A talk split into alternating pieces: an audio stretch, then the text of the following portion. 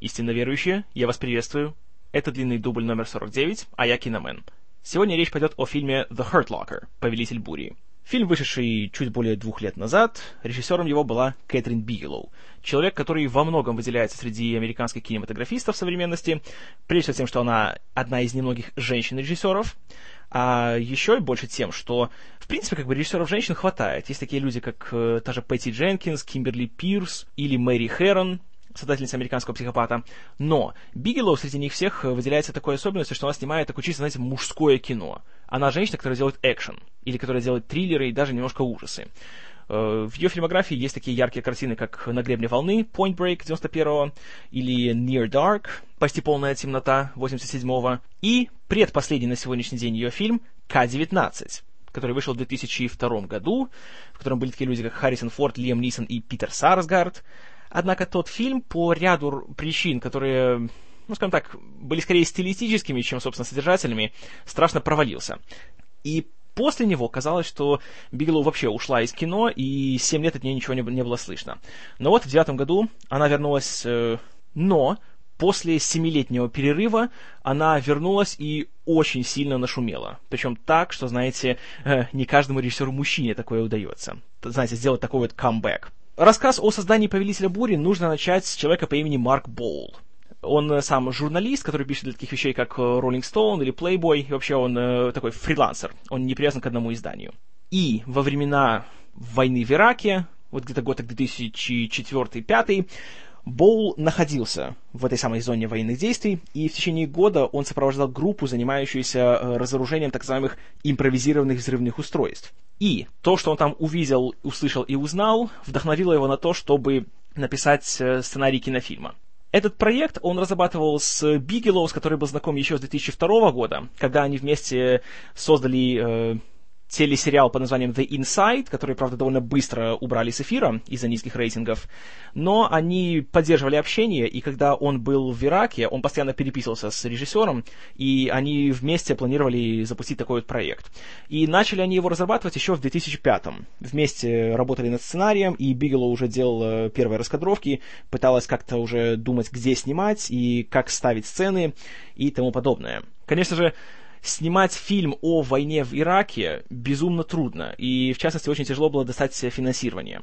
Конечно же, ни одна большая студия не была согласна э, дать сколько-нибудь денег на съемку такого проекта, поэтому основную часть финансирования взялась на себя очень маленькая, никому неизвестная кинокомпания Voltage Pictures. При подготовке фильма Бигелоу поставила одну большую цель – сделать фильм как можно более аутентичным и правдоподобным. И все аспекты создания фильма служили этой цели. Во-первых, в плане актеров. Она сразу сказала, что не хочет брать никого известного. Во-первых, потому что денег не хватает, а во-вторых, потому что если будет какая-то звезда, то она, конечно, будет слишком сильно притягивать внимание своей репутацией. И плюс, если видишь, что какой-то суперизвестный актер снимается в фильме, сразу чувствуешь, что, а, ну ясно, значит, он не умрет, он будет до конца фильма. А это, конечно же, сильно подрывало бы чувство напряжения и непредсказуемости сюжета. Поэтому главные роли получили такие актеры, как Джереми Реннер, Брайан Геррати и Энтони Мэкки, которые на тот момент, в принципе, ничем особенным еще не отличились. Ну, разве что Реннер. А, Бигел увидела его в фильме 2002 года «Дамер», который рассказывал о пресловутом серийном убийце Джеффри Дамере, где он играл главную роль. Ну и, кроме того, в 2007-м э, Реннер сыграл одну из главных ролей в 28 недель спустя. Но, опять-таки, это не совсем та роль, которая сделала его звездой. Он, естественно, уже зная Бигелоу по репутации, с удовольствием согласился сниматься и очень интенсивно готовился к роли, вплоть до того, что он проходил такой краткий курс по обращению со взрывоопасными веществами, по разоружению бомб, по их нахождению, и даже по их как бы установке, не говоря уже о длительной физической и, скажем, моральной подготовке. Кроме того, по старому знакомству в фильме в эпизодах появлялись такие люди, как Рэй Файнс, Дэвид Морс и Гай Пирс. Хотя у них всего по одной сцене у каждого, и они попали в фильм исключительно как бы э, делая одолжение своей старой знакомой, и почти не получили за это денег. Также, чтобы придать истории максимальное правдоподобие, Бигелоу изначально вообще хотела снимать в Ираке.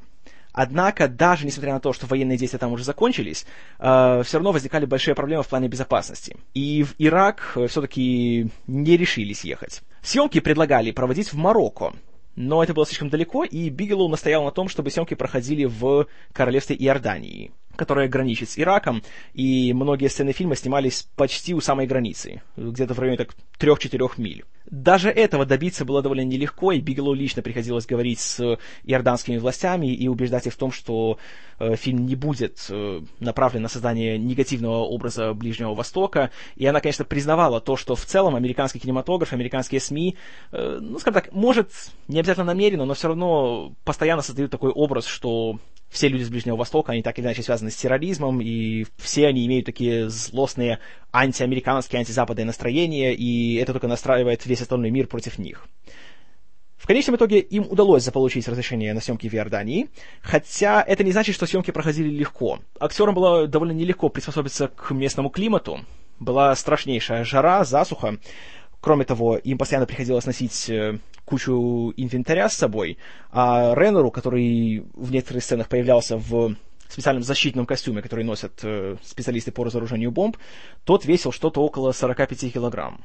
И, естественно, так как у фильма был небольшой бюджет, около, так, между 11 и 15 миллионами по разным источникам, то, конечно же, ни у кого не было, знаете, своих отдельных трейлеров с кондиционерами, никто за ними там не бегал с водой и все остальное. Поэтому актерам, конечно, приходилось довольно несладко. Не говоря уж о том, что местное население было далеко не в восторге видеть людей в американской военной форме у себя на улицах, и порой в них бросали всякими нехорошими предметами, и даже в некоторых случаях открывали огонь по съемочной группе. Поэтому за безопасность тоже многим приходилось э, довольно так попотеть. Поэтому, э, чтобы не затягивать съемочный период, Бигелоу снимала большинство сцен сразу с четырех камер. Чтобы не приходилось повторять многие дубли снова и снова, просто снимала с разных углов, с разных планов, чтобы потом было проще все это монтировать. Общей сложности снимали что-то около 200 часов материала. Кроме того, чтобы придать картинке максимальную реалистичность, Бигелоу позвала на роль оператора-постановщика Барри Экройда англичанина, который уже заявил о себе двумя прекрасными работами на двух прекрасных фильмах. «Ветер, который качает вереск» Кена Лоуча и «Потерянный рейс» Пола Гринграсса. И он специализируется на том, что он снимает в такой документальной стилистике, все сплошными ручными камерами, очень длинными дублями. И это как раз было то, что нужно было Бигелоу. И они прекрасно сработались. Плюс, Экройд привык работать на независимом кино с низкими бюджетами и тяжелыми условиями съемок поэтому его уговаривать не пришлось. В общем, худо-бедно фильм был закончен в 2008 году, после длительного процесса монтажа, в котором участвовали Крис Инис и Боб Муравский. Э, последний, кстати, большой друг Сэма Рейми и монтировал все части Человека-паука, а еще раньше работал с ним на некоторых частях Зловещих мертвецов. И эти вот 200 часов отснятого материала им пришлось э, кое-как сократить до двух часов. И причем у них была особенная трудность в том плане, что структура сценария Боула довольно эпизодичная. И у фильма нет четкого начала, середины и конца. Плюс здесь нету какого-то, знаете, стопроцентного героя, стопроцентного злодея и какой-то такой сюжетной канвы, которая идет через весь фильм. И им нужно было эту хаотичную структуру как-то вместить в фильм и сделать его смотрибельным. Ну, забегая вперед, скажу, что они за свою работу получили Оскара, поэтому можно сказать, что они справились. Премьера фильма прошла еще в 2008 году на Венецианском кинофестивале, где его очень тепло приняли, однако ни одна компания не закупила его права на дистрибуцию ни в Европе, ни в США. Поэтому еще пару месяцев фильм скажем так, просто витал в воздухе, и неясна была его прокатная судьба. Затем, однако, все изменил фестиваль в Торонто того же года который в последние годы уже получает репутацию такого главного предсказателя на Оскары. Потому что показали «Повелитель бури», тот стал лучшим фильмом 2009-го. Показали через год «Король говорит», тот стал лучшим фильмом 2010-го.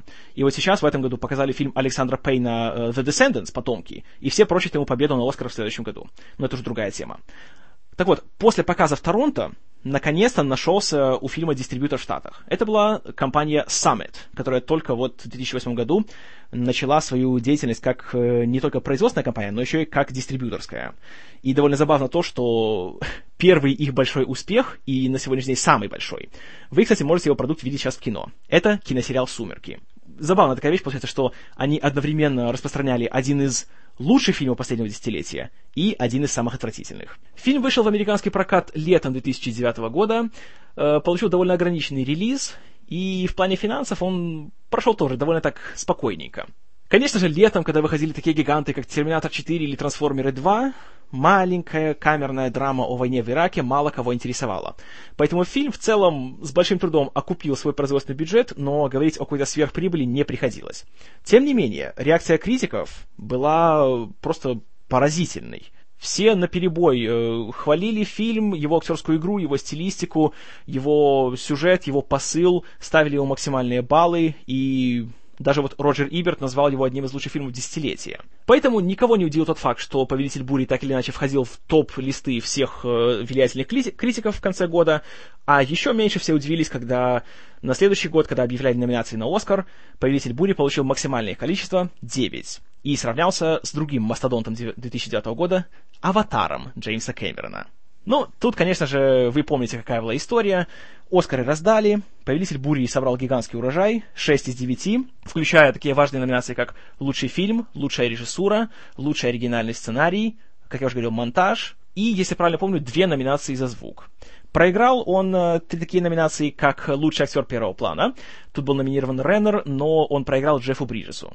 Ну, тут трудно поспорить, потому что Джефф Бриджес э, в «Безумном сердце» тоже великолепнейшим образом сыграл. Проиграл за операторскую работу «Аватару». Вот тут, знаете, я не согласен совершенно. Надо было давать «Повелителю бури», но об этом чуть позже. И вот тут довольно странный такой момент. Он был номинирован за лучшую оригинальную музыку. Вот тут, если честно, да, э, по-моему, довольно притянутая за уши номинация. Тут композитора Марко Белтрами было не за что номинировать. Просто, я думаю, это сделали, чтобы было больше номинаций. Там абсолютно заслуженно победил Майкл Джакино за свой шикарнейший саундтрек к э, пиксаровскому «Вверх». Но при этом очень много внимания СМИ уделяли тому факту, что «О, смотрите, битва Давида и Голиафа, фильм с одним из самых низких э, показателей кассовых сборов против самого большого и самого кассового фильма в истории человечества. И плюс их режиссеры 20 лет назад были супружеской парой. Такая, знаете, была битва бывших. И, конечно же, когда Бигелоу победила, то сразу все стали язвить, типа, а, ну вот, утерла нос бывшему муженьку. Так-то. Причем забавно было то, что на Оскарах они сидели почти рядом друг с другом, и там сидел Кэмерон со своей новой женой, Сьюзи Эймис, а Бигелоу сидела вместе с Марком Боалом. И когда они раз за разом поднимались получать награды, камера постоянно показывала лицо Кэмерона. Но тут нужно отметить такой факт, что Бигелоу, наверное, единственная из всех четырех жен Джеймса Кэмерона, с которой он поддерживает хорошие отношения и после развода.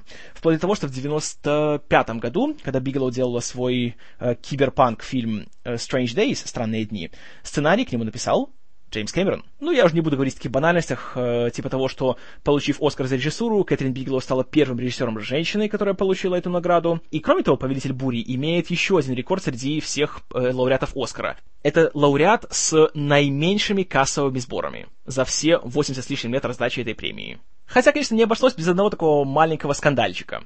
Один из продюсеров фильма, Николас Шартье, настолько хотел э, продвинуть фильм, что он накануне раздачи Оскаров рассылал электронные письма членам киноакадемии, и в них активно зазывал, чтобы они голосовали за «Повелитель бури» во всех возможных номинациях, что это самый лучший фильм года, и что вот, понимаете ли, голосуйте за мой фильм. Естественно, так делать нельзя, и за это Шартье было запрещено посетить церемонию. Что особенно, наверное, было ему обидно, когда фильм все-таки признали лучшим фильмом. И Бигелоу тоже, когда стояла со своей наградой, она, кстати, получила две статуэтки в тот вечер, как режиссер и как один из продюсеров фильма, то она, конечно, передавала привет Шартье, и я уверен, что он кусал локти в этот момент. Таким образом, «Повелитель бури» стал огромнейшим успехом, как для Бигелоу, так и для Summit, так и для всех его участников. Джереми Реннер стал звездой. Вот уже этим Рождеством мы его увидим в «Миссии невыполнимой 4». В мае следующего года мы его увидим в «Мстителях». А следующим летом мы увидим его в «Наследии Борна». Что же о фильме думаю я? Знаете, редкий случай, когда я согласен со всеми лаврами, которые фильм получил. Я считаю «Повелитель бури» великолепен. Почему, сейчас я вам расскажу. Во-первых, я безумно был поражен тем, что фильм, снятый за практически копейки, э, смотрится гораздо, на мой взгляд, зрелищнее, гораздо динамичнее и более захватывающий, чем любой супергигантский блокбастерный экшен за 300 миллионов. Этому способствует практически все. Во-первых, как я уже говорил, авторы со- хотели создать максимально аутентичную картину, которая выглядела бы максимально правдоподобно, и чтобы было такое ощущение, будто просто какой-то, знаете, журналист-стрингер взял камеру и побежал э, снимать то, что происходит на улицах Багдада. И это удалось. Не в последнюю очередь благодаря актерам они, да даже я бы сказал, в первую очередь, потому что они здесь просто молодцы. Видно, что они телом и душой за этот сюжет, за этот сценарий, они вжились все свои роли, И тут все абсолютно поражают. Но, конечно же, Реннер выделяется. Эта роль сделала его звездой и абсолютно заслуженно. У него вот интересная вещь. В принципе, у него особо больших диалогов в фильме нету. Он не говорит никакие пафосные речи, и мы не видим никаких, знаете, э, флешбеков его молодость, и мы не видим ни одной сцены, где он теряет контроль над собой, где он плачет и такое, и так далее. Знаете, таких типичных актерских моментов, показушных. Наоборот, он весь фильм по большей части он молчит, и мы просто концентрируемся на его лице, на его глазах, на его взгляде, на его жестах. И тут вот даже как-то не знаю, что сказать, потому что настолько вот именно выглядит, веришь во все, что он делает. Он это делает с уверенностью, но при этом без показушности. То есть, вроде его персонаж должен быть таким, знаете, бравым, крутым ковбоем, но видно, что актер так не считает. И он показывает его максимально правдоподобно, и он выглядит каким-то как живой человек. Это огромная заслуга.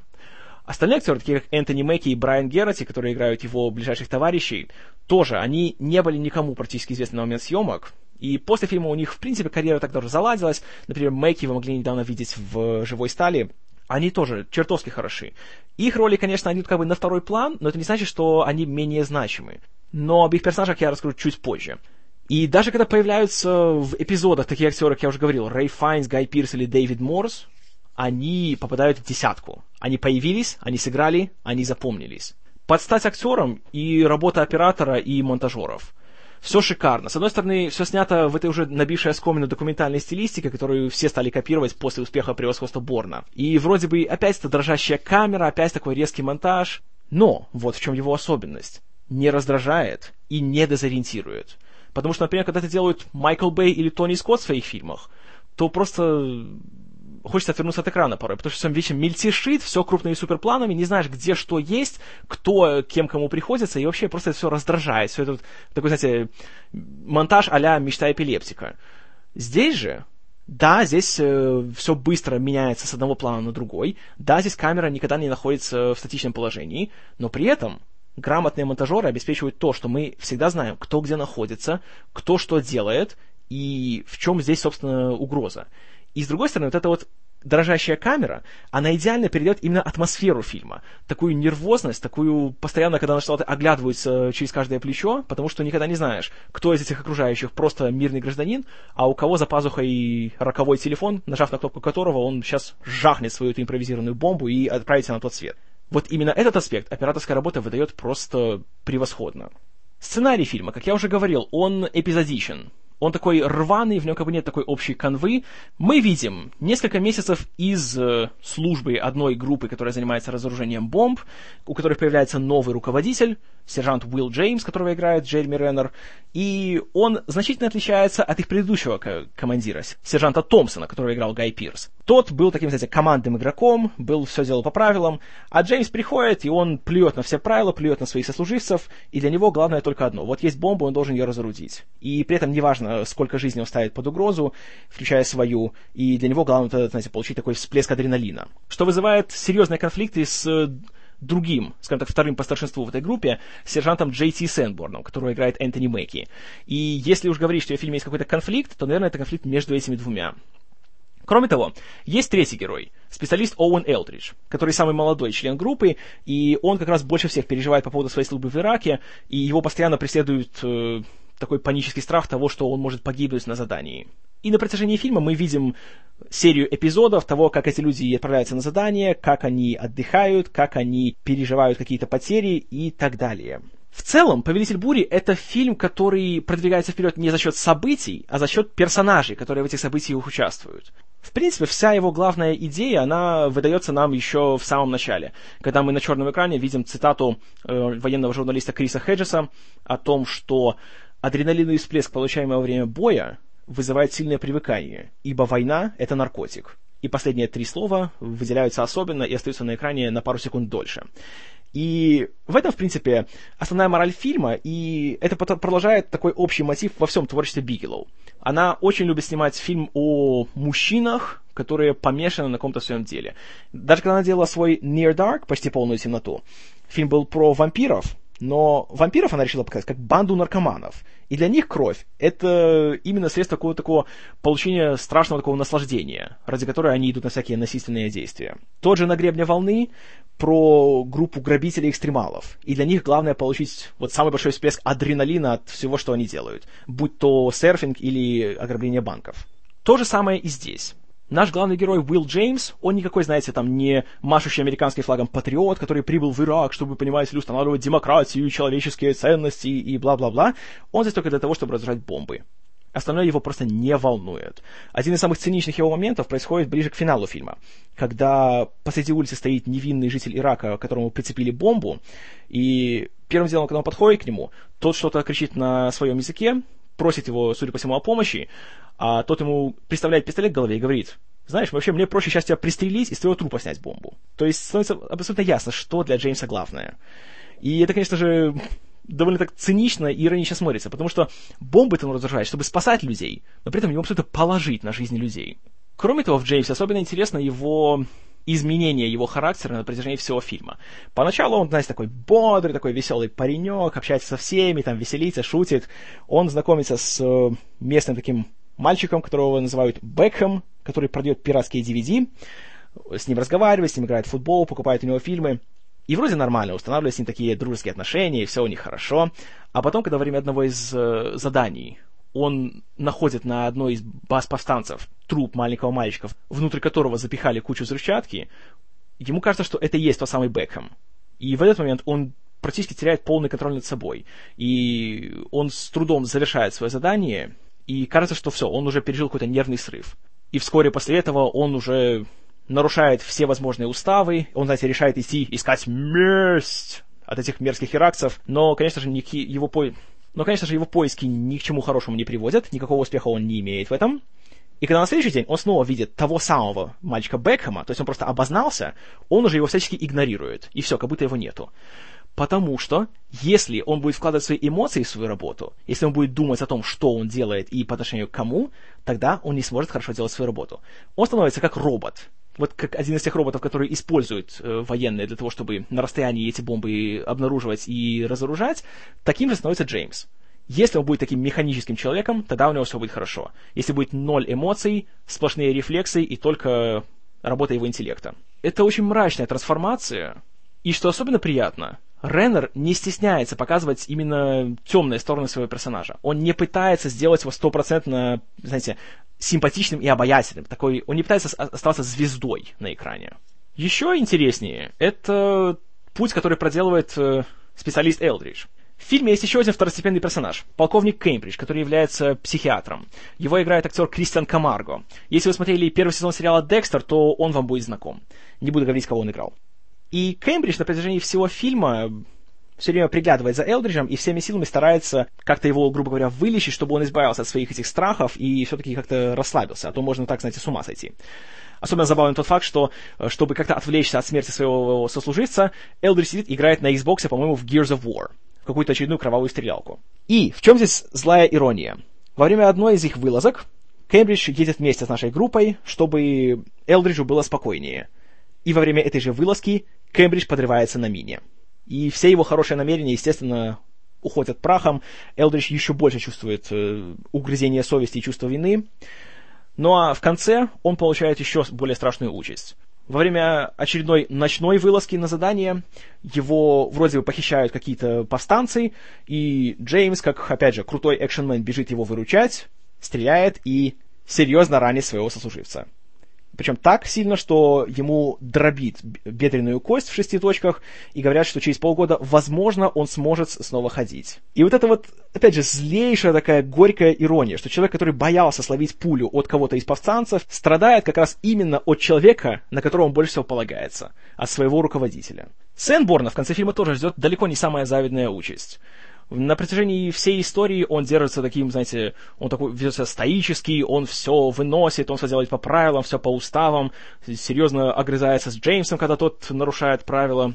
Но уже где-то в середине фильма мы видим такие очень темные нотки в его характере, когда они избавляются от одной из найденных бомб посреди пустыни, и когда Джеймс идет проверять запал, Сэнборн говорит Элдриджу такую вещь, что вот Понимаешь ли, в таких ситуациях обычно часто случаются несчастные случаи. Случайно может, знаете, дать искра и взорваться весь э, механизм. И так убрать можно Джеймса, потому что он постоянно ставит нашу жизнь под угрозу. И говорит, ну чё, ты свидетель, напишешь отчет, все будет нормально. То есть он уже помышляет о том, чтобы убить своего командира. И в финале все то, что он видит, все то, через что он прошел, в конечном итоге он просто не выдерживает. Несмотря на то, что он же не первый год э, в войсках, что он 7 лет до того проработал в разведке, этого человека эта война просто ломает.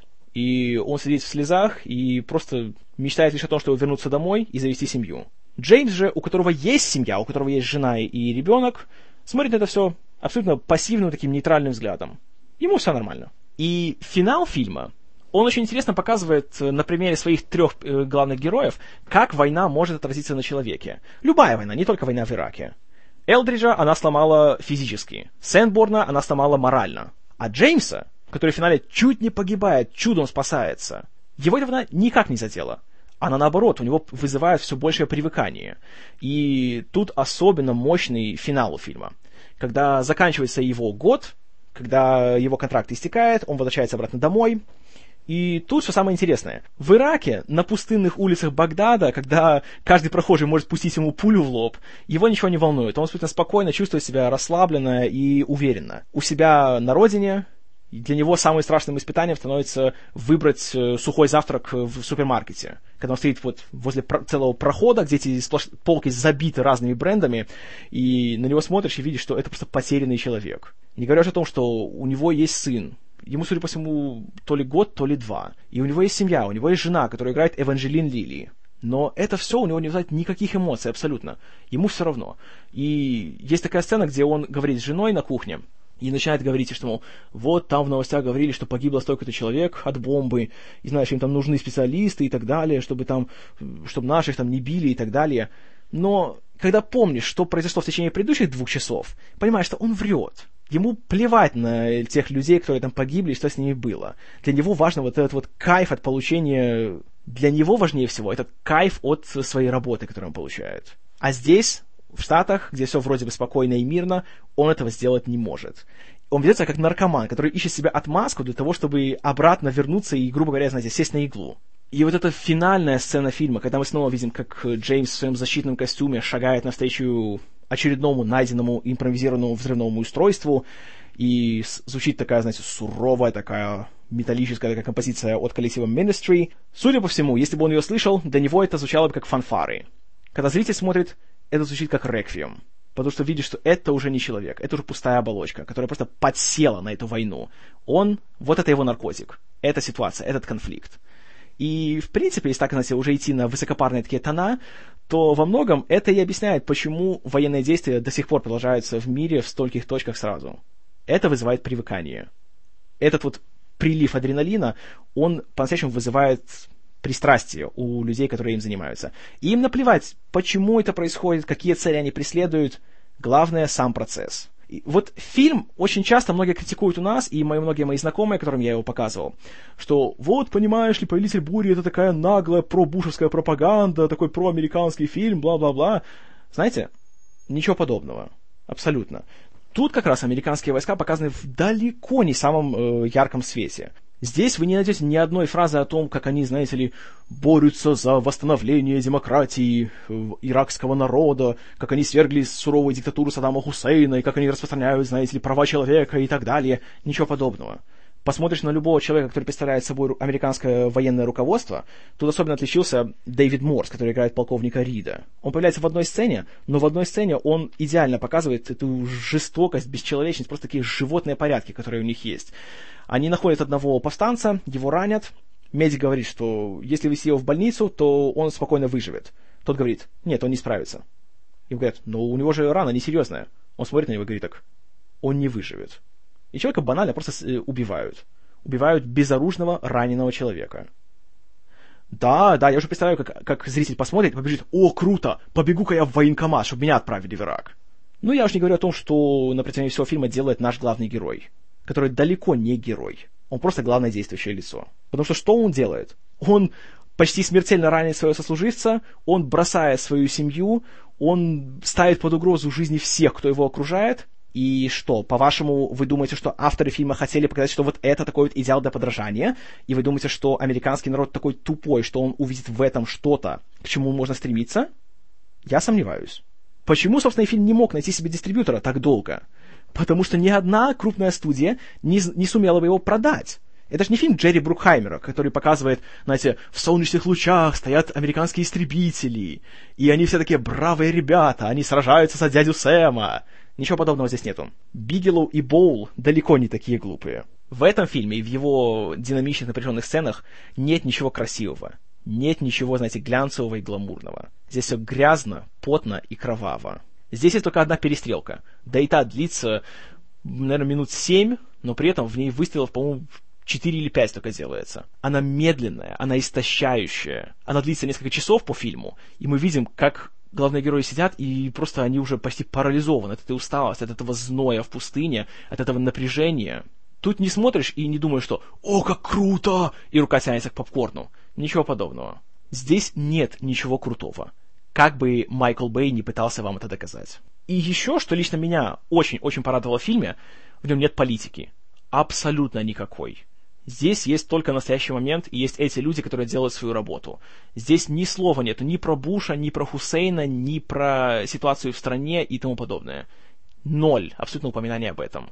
И это выглядит крайне освежающе, крайне приятно. Потому что у фильма нет никакого морализаторства. Он не говорит ни за одну сторону, ни за другую. Он лишь явно говорит, что война — это не есть хорошо. Это антивоенный фильм. Но, что самое главное, фильм не дает зрителю конкретных ответов на вопросы. Он предоставляет зрителю право сделать свои выводы. И это самое важное. Это то, что делает настоящее искусство. Оно не дает ответы, оно задает вопросы. А вопросы, которые задаются здесь, они, я считаю, универсальны. И сюжет фильма был бы одинаково эффектен, неважно, будь он в Ираке, в Косово или в Чечне. Суть одна и та же. Ну и в завершении рассказа о фильме, позвольте очередной раз кинуть гигантский такой булыжник в огород наших э, постсоветских переводчиков и прокатчиков, которые дали фильму такое название. Фильм в оригинале называется The Hurt Locker. Это, не поверите, не повелитель и не бури. Слово hurt вообще это глагол, который означает делать больно, причинять боль. Но, скажем так, в разговорной речи он используется еще как существительное, означающее просто боль. Слово locker это или какой-нибудь шкафчик, или сундучок, или вообще какая-то емкость, которая закрывается на замок. Можно сказать ящик. То есть более прямой перевод э, названия был бы «Ящик боли». И это название отсылает нас к двум сценам в фильме. Первое, это когда мы видим такой большие такие квадратные коробки, в которые складываются все личные вещи э, погибших солдат. А второй момент — это в сцене, где троица наших главных героев находится в комнате Джеймса и смотрит, что у него какая-то коробка лежит под кроватью. Он ее достает и показывает, что у него там э, лежат детали от всяких бомб, которые он уже успел разорудить. И он говорит, что это вещи, которые чуть меня не убили. И среди них, по иронии, лежит э, его свадебное кольцо. То есть этот ящик боли — это одновременно и тот, в который складываются личные вещи погибших солдат, и тот, который Джеймс хранит у себя под кроватью. Повелитель бури?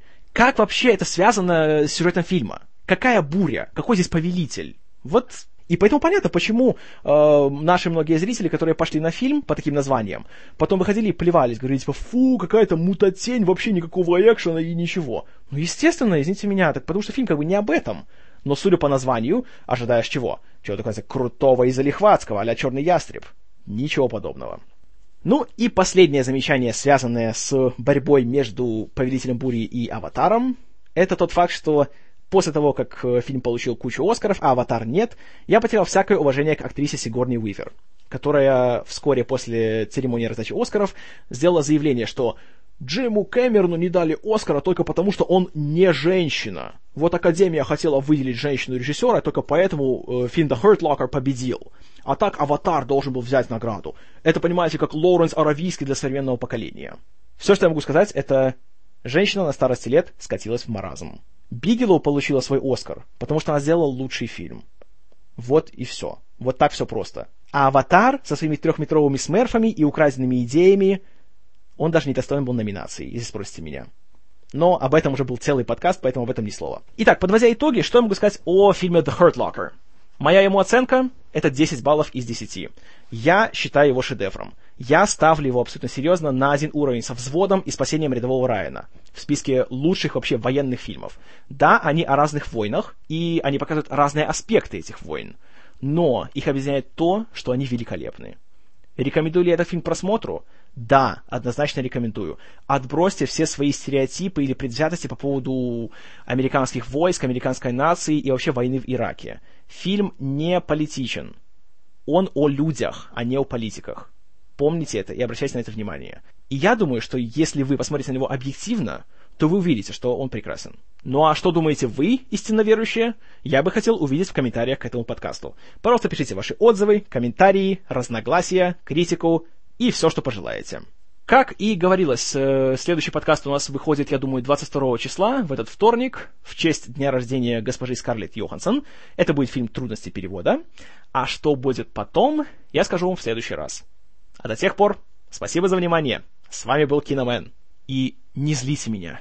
Злым я вам не понравлюсь.